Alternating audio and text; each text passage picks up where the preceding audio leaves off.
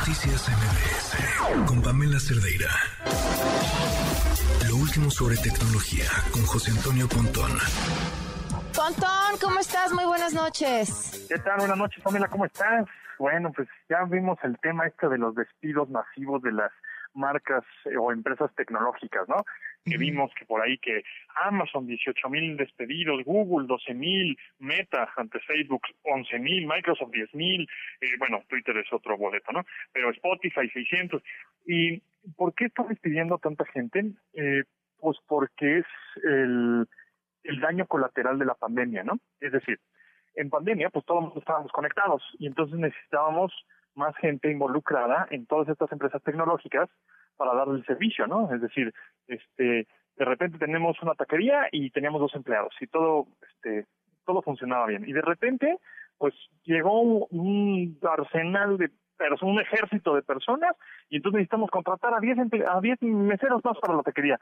Y de repente, pues ya los tacos ya no están tan de moda y en vez de 10, pues ahora tuvimos que correr a 5, ¿no?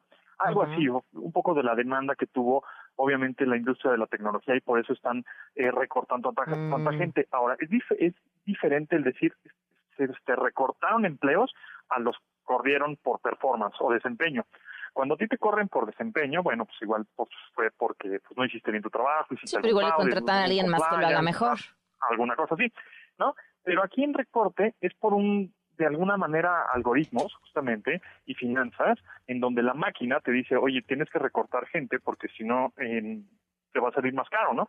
Entonces, por eso también las, las empresas tecnológicas no nada más los están corriendo así porque sí, sino si les están dando lo que les corresponde, pues de dinero, etcétera.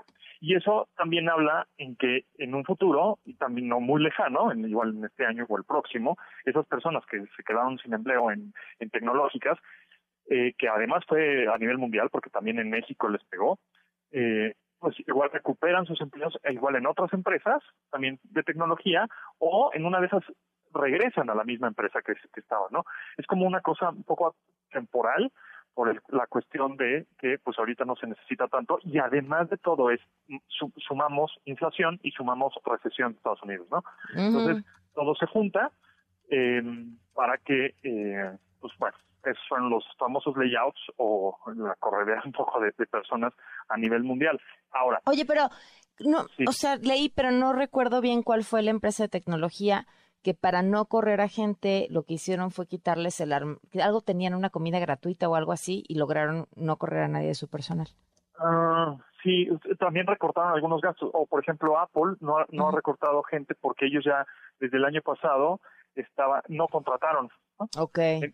Porque ya lo veían venir y decían, no, mejor este no contraten tanta gente porque al final siempre vamos a tener que correrla, ¿no? En unos meses, entonces no, no tiene caso. Ahora es importante decir que sí, efectivamente 18 mil empleos, ¿no? 12 mil empleos, pues es un montón, ¿no? Para nosotros, porque además esos 18 mil empleos afectan a 18 mil familias que se multiplican o cuadriplican, ¿no? O sea, sí es un montón de gente. Sin embargo, viéndolo por el otro lado, igual más fríamente, para una empresa de este tamaño, por ejemplo, eh, Microsoft tiene 220 mil empleados más o menos a nivel mundial, Google tiene 200 mil, este, eh, todos andan por ahí, ¿no? Es un, es por ejemplo, eh, Amazon fue 1.2% de su plantilla laboral. Solo el 1% lo, lo corrieron. Es 1%, pero si lo convertimos en números, pues son 18 mil, ¿no? Mm, o sea, es una cosa gigantesca. Google, el 6% de sus empleados son 12 mil personas.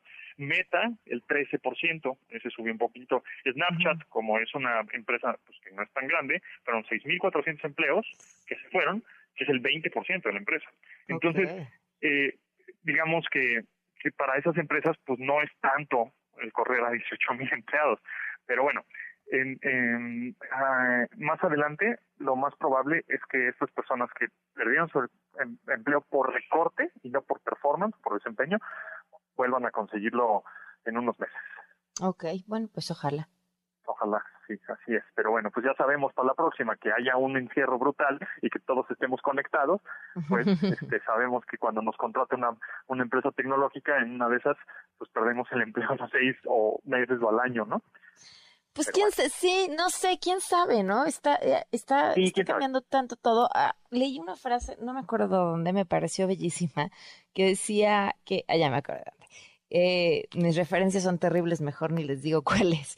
Pero, pero decía, en un, en un mundo donde menos del 1% de la población eh, sabe programar, eh, está perdiendo el 99% de su potencial.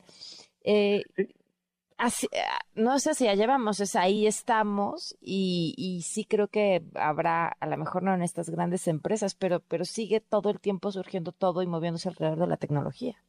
Sí, sin duda, sin duda. O sea, todo el tiempo se está moviendo. Y ahora, lo que yo este, siempre recomiendo, y yo como lo estoy viendo, a un futuro también no muy lejano, o sea, los, las personas o los papás o mamás que nos están escuchando ahora o los chavos que nos están escuchando ahora que están en prepa o que van a meterse a la universidad o que andan en universidad. Aprendan a programar. Sí, ciberseguridad.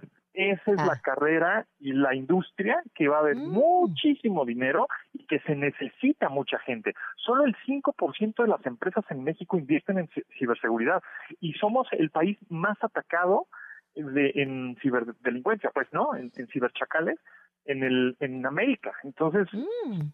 necesitamos, porque como que las empresas lo ven muy lejano, ay, no, hombre, a mí no me va a hackear, no, hombre, a mí no me va a caber el ransomware, ¿no? Que es este, el software de, que, te, mm, eh, como te captura los datos, te, los rapta, ¿no? Te los claro, claro. secuestra.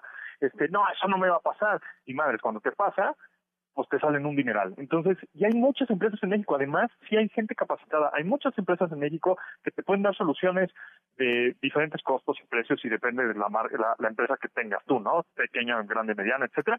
Entonces, creo que es muy importante sí tener un cierto presupuesto mensual para invertir, no lo vean como gasto, sino invertir en ciberseguridad.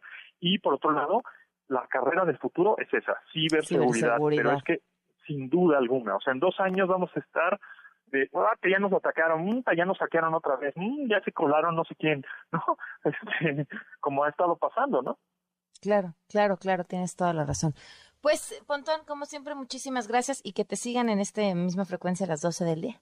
Gracias a ti, Pamela. Seguro que sí, Un mañana abrazo. a las 12 por aquí. Gracias. Noticias